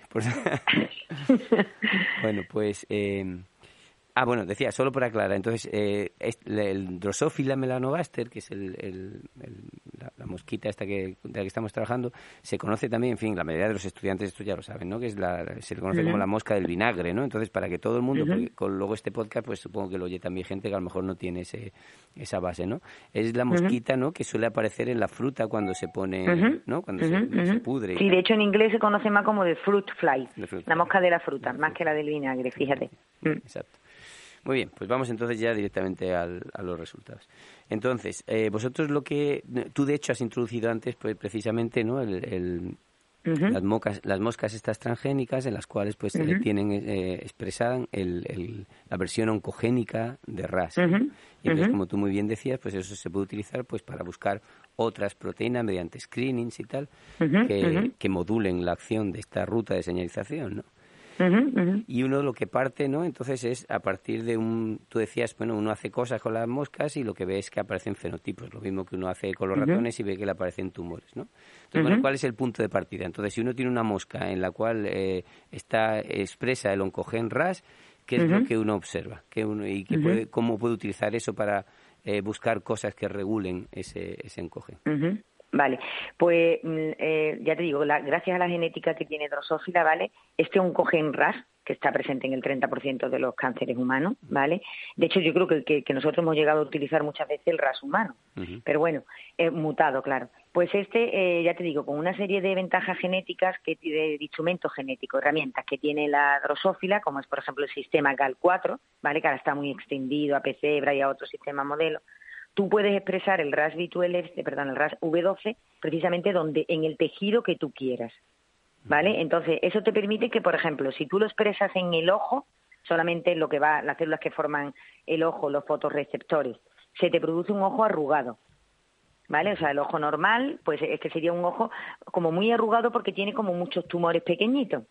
Entonces, ¿qué es lo que pasa? Sobre este fondo, que es muy fácil de identificar, porque tú eso lo ves bajo una lupa de disección, Tú ahora lo que haces es, tienes varias alternativas, o mutagenizas el genoma del drosófila al azar, ¿vale? Con agentes mutagénicos, y entonces tú vas viendo debajo de la lupa cuáles de, ese, de los mutantes que tú vas creando al azar, por ejemplo, lo que te hace es incrementar ese fenotipo del ojo o, por ejemplo, te lo disminuye. De esa manera tú estarías encontrando, si lo aumentas, son genes que cuando mutados te aumentan el cáncer, que sería lo que ocurre en humanos, ¿no?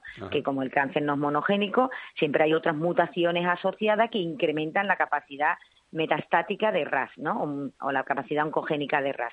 Entonces, si tú incrementas el fenotipo, sabes que tú has creado un mutante, ¿vale? Que está cooperando con RAS para producir un tumor. Pero también igualmente interesante es que como tú mutagenizas al azar, tú identificas un mutante que luego a través de, utilizar una otra serie de herramientas genéticas puedes identificar cuál es, que por ejemplo lo que te hace es disminuir la capacidad oncogénica de RAS, porque ahora se te ve el ojo más normal. Y de esta manera tú lo que identificas son supresores y enhancers del fenotipo de RAS. ¿Vale? Otra manera de hacerlo, que es como realmente nosotros lo hemos hecho, porque luego tienes que identificar esa mutación que tú creaste al azar. Otra manera de hacerlo es que, utilizando el mismo sistema que tú utilizas para expresar en un tejido determinado la forma oncogénica de RAS, tú puedes expresar una batería de ARN interferente frente a prácticamente todos los genes. O tú eliges si quieres genes de señalización, si quieres genes que estén implicados en moléculas de adhesión porque tú piensas que sea importante, o, tú eliges, ¿vale? O genes que estén regulando, por ejemplo, el, estado metabólico o redox de la célula, porque eso se ha visto últimamente que, intervienen mucho en, en el cáncer. Entonces tú eliges la batería de genes que tú quieres tú utilizas la batería de los RNA y frente a esos genes y lo expresas al mismo tiempo que la forma oncogénica de RAS. Entonces vuelves a mirar en el ojo, identifica aquellos cuyo RNA, o sea, RNA interferente, perdón, ha aumentado o ha disminuido el fenotipo y así identificas una colección de genes. eso es lo que, lo que llamamos screening, para que... exactamente, un screen, pero eh, la manera de hacerlo en drosófila es hiper rápido, ¿vale? Y luego ya nosotros lo que hicimos en este trabajo fue identificamos una serie de ellos, escogimos uno que nos pareció muy interesante porque interaccionaba directamente con el factor, el receptor del factor de crecimiento, el SFR, y luego por CRISPR, de manera bastante sencilla también, pues hemos generado como cinco o seis mutantes en el gen. Y tú sabes, por CRISPR ya puedes quitarle el, un dominio que te parece que sea importante o, quitarle otro. También por CRISPR puedes eh, mm, acoplarle una proteína de fluorescenta para que tú puedas ver dónde se exprese y puedas estudiar en qué tipo celular realmente se requiere. Ya a partir de aquí lo que hace es un estudio a partir del mutante y de su localización y por bioquímica de cómo este gen que en nuestro caso lo que hizo fue aumentar el fenotipo de RAS, por lo tanto su mutación coopera con eh, la, forma oncogénica de RAS en producir tumores y ya a partir de ahí del mutante y de experimentos de localización generamos un anticuerpo, empezamos a descifrar cuál es el papel de este gen como oncogen en este caso, ¿vale? Y si, bueno, eso está fantásticamente bien explicado. Sin embargo, vosotros en el estudio, la verdad, sin embargo, vosotros en el estudio en realidad no os fijáis en, en los ojos de las moscas, sino en, en, las alas, ¿no? Eh, y en, eh, y en lo que va a dar origen a las alas, ¿no? Los famosos estos discos eh, Exactamente, exactamente. El disco imaginar, porque verá, nosotros, sí, el gen lo identificamos en un principio en el screen que yo este, os he explicado, ¿vale? Y ahora lo que hicimos después para estudiar el papel eh, el screen que se hace en el ojo en realidad utiliza los fotorreceptores, que son células neuronales, ¿vale? No son células epidermales. Y en mi laboratorio trabajamos sobre todo con cáncer de células epidermales, tú sabes, porque de tejidos epidermales que recubren todos los tejidos de, de nuestro organismo. Entonces, una vez que identificamos el gen, nos trasladamos y utilizamos como tejido epidermal el disco de ala de drosófila, o sea, lo que es, es el primordio del ala de drosófila, que simplemente es una capa epitelial, de células epiteliales. Entonces ya utilizamos ese sistema para poder ensayar la función y descubrir cómo este gen funciona en el contexto de, de tumorogénesis. Pero también, por ejemplo, lo que hicimos fue, que yo creo que no está en el artículo, es también comprobar si la función de este gen que nosotros habíamos descubierto era específico del tejido epitelial del, ala de drosófila, porque si al final si no generalizas mm, te, te sirve como estudio en drosófila, pero no la generalidad es lo que le da la importancia a estos estudios. Entonces, por ejemplo, también comprobamos que en el intestino de drosófila ¿vale? Que, que también hay unas células madre y se puede y se producen tumores muy parecidos a los que se producen en el intestino humano, pues este gen funcionaba exactamente igual con RAS, en combinación con RAS, en el intestino. También, de hecho, está aprobado en el ojo, de todas maneras, en el, en el, en el artículo hay una suplementa de Figuer que habla del ojo, pero ya te digo, lo probamos en el intestino, lo probamos en los túbulos de Malpighian, que son lo equivalente a los riñones, también producía tumores, o sea, lo hemos probado en más tejidos, pero no aparecen en, el artículo. En el artículo nos centramos en, el epitelio, utilizando como sistema modelo, el, como tú bien dices, el primordio del ala. Ah, qué interesante. Que de hecho un poco el, fenotipo, hombre, siendo otra parte, pero es un poco lo mismo, ¿no? Porque ahí lo que tenéis también es una hiperproliferación y lo mismo que hay un ojo rugoso, ahí tenéis como unos primordios ahí un poco arrugados también, ¿no? Da la impresión por las fotos, ¿no? Sí, Sí, sí, sí, exactamente. Lo que produce, lo que pasa que eh, era, mm, en realidad el oncogen RAS no está muy estudiado. O sea, ¿cuál es su verdadera función? Como te oiga Barbacid, verás. Sí, es verdad. Es verdad. Su verdadera función, por ejemplo, bueno, al, menos en drosófila y en algún otro sistema, sobre todo en cuanto, si regula solamente proliferación, porque, por ejemplo, en la mosca, ah. ¿vale?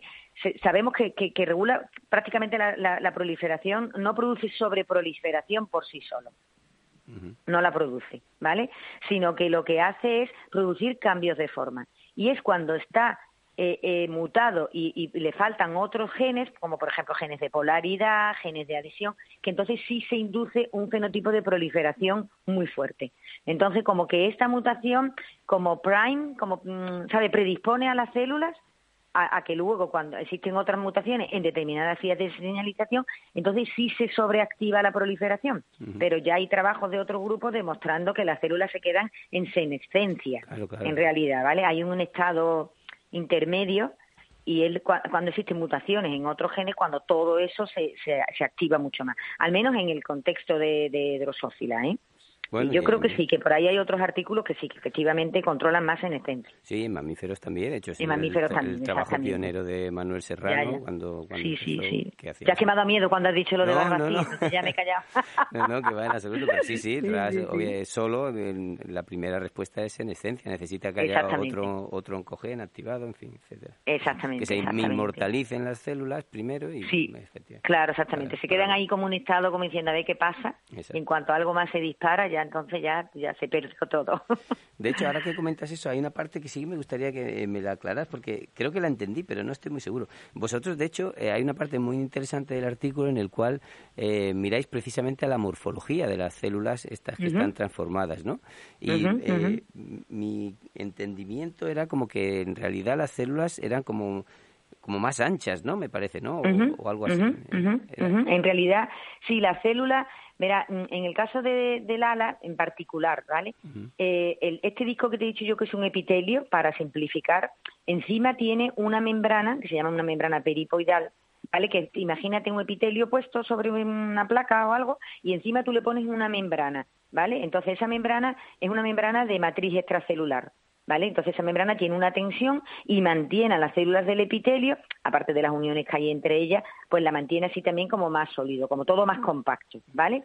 Entonces, ¿qué, es lo que pasa? Que lo que ocurre con RAS bituel, con esta forma oncogénica, es que cambia la célula que las células de, de, estas células epiteliales son unas células como muy columnares, ¿vale? Y entonces se produce un cambio de forma y pasan de columnares a cuboidales. Entonces, si tú te imaginas el espacio que, por ejemplo, ocupan cinco células columnares, o sea, o tú pones el lápiz de pie, ¿vale? Y tú pones cinco lápices uno al lado de otro. Si tú ahora el lápiz lo cambias de forma y en vez de estar de pie está como tumbado, imagínate cuánto se elonga, cuánto se alarga, ¿no? Ese espacio. O sea, si tú tienes las células epiteliales columnares y las pasas a cuboidales, ganas en longitud, ¿vale? Entonces se te hace como mucho más largo. ¿Qué es lo que pasa? Que como tú tienes la membrana encima, que está ejerciendo una presión, que está compactando el tejido y no lo deja moverse, no lo deja estirarse, entonces lo que se, se forman un montón de, de folds, de, pliegues, ¿vale? Porque ahora las células han cambiado de forma, necesitan ocupar más espacio, no pueden y entonces se pliegan. ¿Vale? Entonces, estas que decíamos. Exactamente. Entonces son esas rugosidades lo que nosotros observamos. ¿Vale? Entonces lo que aumenta es la capacidad de RAS de cambiar la forma celular, que muchas veces ese cambio de la forma celular es el primer paso, por ejemplo, para iniciar una metástasis. De hecho, ahora que mencionas eso, quiero comentar también que vosotros, eh, tu grupo, de hecho, participó también en aquel trabajo, ¿no? Ahora que estás comentando el tema este de la morfología celular, que se le dio tanta bueno, que tuvo tanta repercusión de los famosos escutoides, sí, ¿no? escutoides, sí, sí, sí, exactamente. Eh, sí, sí. Un par de años, ¿no? Sí, sí, exactamente. Es todo de, referido a cambios en la forma celular y cómo se controla y cómo muchos de los procesos morfogenéticos normales y muchas de las patologías se deben realmente precisamente a, no, a, perder el control de, de, ese empaquetamiento epitelial, de la forma, de todo esto, ¿no? Muy bien, pues eh, bueno, vamos entonces al, al, culpable, como se dice, de la historia, ¿no? Que es eh, la proteína esta, no sé cómo le decís, EGFRAP, EGFR. Le llamamos, eh, bueno, sí, sí, lo que pasa es que nosotros estas cosas siempre las decimos en inglés, decimos EGFRAP, pero sí, no, la he pronunciado hasta ahora en español, hasta que tú lo has dicho. Sí, EGFRAP, sí, sí, pues dirás, sí sí, que pues, viene del EGFR, del Epidermal Growth Associated Protein, ¿vale? Entonces de ahí viene. Pues venga, cuéntanos, ¿qué ha hecho este, este tipejo? ya de esta proteína, ¿no? Pues como su propio nombre indica, se asocia al factor de crecimiento, al, al, receptor del factor de crecimiento, ¿vale? Entonces, el receptor del factor de crecimiento es una molécula, como todos sabéis, que es esencial para el desarrollo de la mayoría de los órganos y para la homeostasis de, estos tejidos, ¿vale? Entonces, pero lo que pasa es que por otra parte su actividad tiene que estar muy regulada porque también se sabe que cuando se sobreactiva, se hiperactiva, entonces se produce una diferenciación y se puede producir cáncer. De hecho, también está mutado en un porcentaje altísimo de mutado hacia una forma activa en un porcentaje altísimo de tumores que no es solamente el que RAS esté hiperactivado, sino es la relación entre el RAS activado y el RAS normal en una célula la que dispara la, tumorogenicidad. ¿Vale? Entonces nosotros dijimos, bueno, pues vamos a intentar buscar cuáles genes regulan la actividad, controlan esa actividad del receptor del factor de crecimiento que tenemos que tener toda nuestra vida. Bueno, la tuvimos durante el embrión para poder formar un organismo normal, porque fallos en, este, en esta vía de señalización, como sabéis, está asociada también a muchas más formaciones. Pero luego la, necesitamos mantener a raya en todas nuestras células. Entonces dijimos, bueno, pues, ¿cuáles son los factores que mantienen esta actividad tan especialmente, tú sabes, controlada? Entonces encontramos esta proteína, vemos que se expresa justo donde se expresa este receptor, en la parte, además muy localizado en la parte apical de la célula, y que cuando nosotros lo quitamos aumenta la actividad de esta célula. ¿Vale? Entonces, eso es lo que produce cuando tú tienes una forma activada del receptor, tienes un tamaño de tumor, si tú quitas además algo que lo está controlando, tratando de inhibir, pues entonces eso se dispara todavía mucho más. ¿Vale? Y eso fue lo que nosotros encontramos, este tipo de gen. Luego, este, este gen eh, en drosófila eh, está, no es de los más conservados, ¿vale? Pero pertenece a una familia que está relacionada con las tensinas. Otra cosa que hemos descubierto además ahora recientemente es que ya te digo, estos dos, estos genes pertenecen a la familia de tensinas. Si miráis en la literatura, las tensinas sí están muy implicadas también en cáncer en humanos, pero se sabe muy poco de cómo funciona. ¿vale? Y entonces la tensina que más se parece a la de drosófila, que más se parece a la humana, es una que está en otro cromosoma, tensin 33C, creo que se llama, y nosotros estamos ahora generando mutantes y haciendo estudios por RNA y entonces la capacidad de cuando tú mutas esta tensina de producir cáncer, aumentar la capacidad oncogénica de RAS es brutal. O sea, es mucho más elevada que, por ejemplo, el EGF-RAP y que las otros dos, porque yo creo que la, la otra tensina está más conservada, ¿vale? Pero al final lo que viene a decir es eso, que cuando se mutan las tensinas, ¿vale? O sea, si tú tienes una mutación de ras que ojalá que no, y, y de pronto se te aparece una mutación en alguna de las tensinas, lo tienes chungo. ¿Vale? Porque eso aumenta muchísimo la, capacidad tumorogénica. Y nosotros, una de las tensinas, entre comillas, sería el IGF-RAP en, en, drosófila, que a nosotros nos ha permitido estudiar esto y ahora estamos haciendo, estudiarlo usando drosófila y ahora estamos viendo también la capacidad metastática, utilizando ya tío, cultivando estos discos en vivo y viendo por qué las células migran, viendo cosas de supervivencia, intentando ahondar ahora un poquito más en, cuáles son los, mecanismos, que para eso drosofila también es muy útil, para poder mm. estudiar a, corto plazo los mecanismos de cómo funciona este gen. fantástico, por todo lo que nos estás diciendo, pues eh, te da razón en lo que nos decías al principio, ¿no? El potencial de una de esta pequeña mosquita de realmente aprender tantas cosas. A mí me gustaría agradecer muchísimo a Jennifer, ¿vale? Que es la estudiante que firma de primera, porque Jennifer ha hecho un trabajo bárbaro en esta su tesis, Soler, en Soler Viti. Ha hecho un trabajo bárbaro y muy bien hecho y además ya te digo, este, esta es su tesis y también a los otros Cristina, que también ha hecho bastante parte del trabajo y Carlos y José, que son otros dos investigadores principales que han contribuido mucho a que este paper, este trabajo se haya podido terminar, pues para que no se me olvide que es muy importante. Bueno, fundamental. Te honra además mm. hacerlo y, y, bueno, mm. pues es mucha suerte a Jennifer, que, que como uh has dicho, pues si está su tesis será una tesis magnífica. ¿Cuánto le queda? Pues ella ahora ya está escribiendo. ¿Escribiendo? Lo que pasa es que tú sabes, con sí, con está escribiendo, está al mismo tiempo está haciendo otros experimentos porque tú sabes, siempre salen preguntas y a ella le gusta mucho y sigue ahí ya intentando ver, pero ¿por qué? ¿Por qué? ¿Por qué? Pero bueno, ya está escribiendo y en principio quiere leer antes de Navidad. Bueno, pues ánimo, Jennifer. Desde aquí te enviamos nuestro apoyo. Bueno, pues ya está. Lo, último quizás, eh, por supuesto, aparte de agradecerte tu, tu fantástica intervención, es, eh, bueno, yo lo tenía apuntado aquí, pero tú ya lo has comentado al principio, con lo cual, pues fantástico, porque así lo único que tengo que hacer es recordarlo.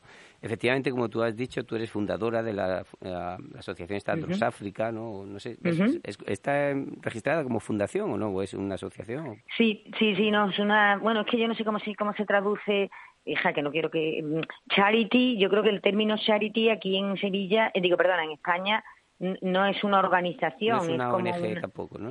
Tampoco es una ONG, por eso te digo, eh, el, término es charity y como de hecho ponerla aquí en España era muy difícil porque no, no encontrábamos dónde exactamente, no era una ONG, pero tampoco era una asociación, total, que entonces sí está registrada, pero en Inglaterra, como charity. Vale, pues es Dross África, D-R-O-S-A, bueno, Dross, eh, D-R-O-S, África.org. Ahí tenéis toda la información.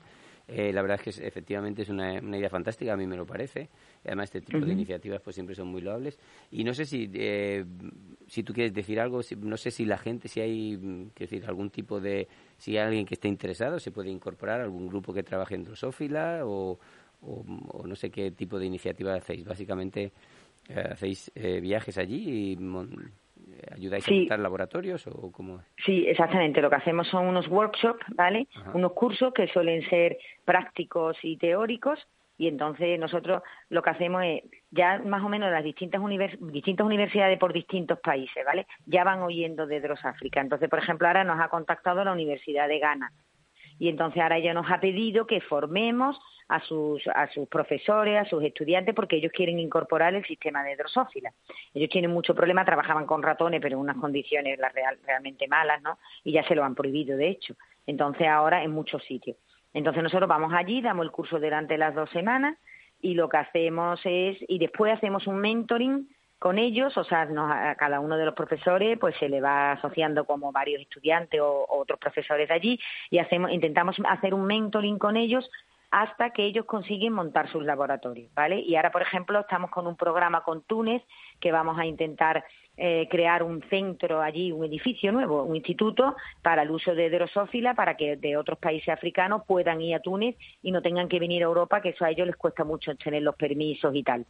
Y entonces ya te digo, ya ahora mismo hay laboratorios en dos o tres universidades de Nigeria, hay laboratorios en Egipto, que también estuvimos, en Sudáfrica, en Túnez, y, vamos intentando extenderlo y luego también promovemos por ejemplo, ya hay una chica de África ya ha hecho ya ha hecho su tesis en Italia, otro está haciendo la tesis en Inglaterra, aquí a nuestro laboratorio han venido a visitarnos varios de ellos, y entonces pues poco a poco, ¿sabes? Y creando grupos de drosófilas y luego también fomentamos mucho que interaccionen entre ellos, mm. ¿sabes? Porque les es más fácil. Y entonces con la idea de que bueno ya hay alguna que otra publicación de laboratorios africanos con el uso de drosófila o mm. sea que y que se incorporen a la comunidad esta generosa que yo te hablo porque eso les va a permitir rápidamente sabes de una manera muchísimo más fácil. claro, exactamente. Estupendo. Pues como digo una iniciativa muy muy loable Muy bien, pues con eso, Lola, yo creo que podemos dar por terminada la entrevista y la verdad es que, bueno, pues nos ha sido muy, muy aclaratoria, además muy entretenida. Yo me lo he pasado muy bien. Pues así que muchas gracias. Nosotros también. Pues eh, nada, lo dicho, muchísimas gracias, mucho mucha suerte, mucho ánimo con todo lo que nos queda por hacer, que es, que es bastante, pero sobre todo muy interesante, o sea que seguro que lo vais a pasar bien. Venga, pues muchísimas gracias y lo mismo, mucha suerte y ánimo con todo en estos tiempos raros, ¿vale? Venga, un, abrazo fuerte, venga, hasta luego, adiós.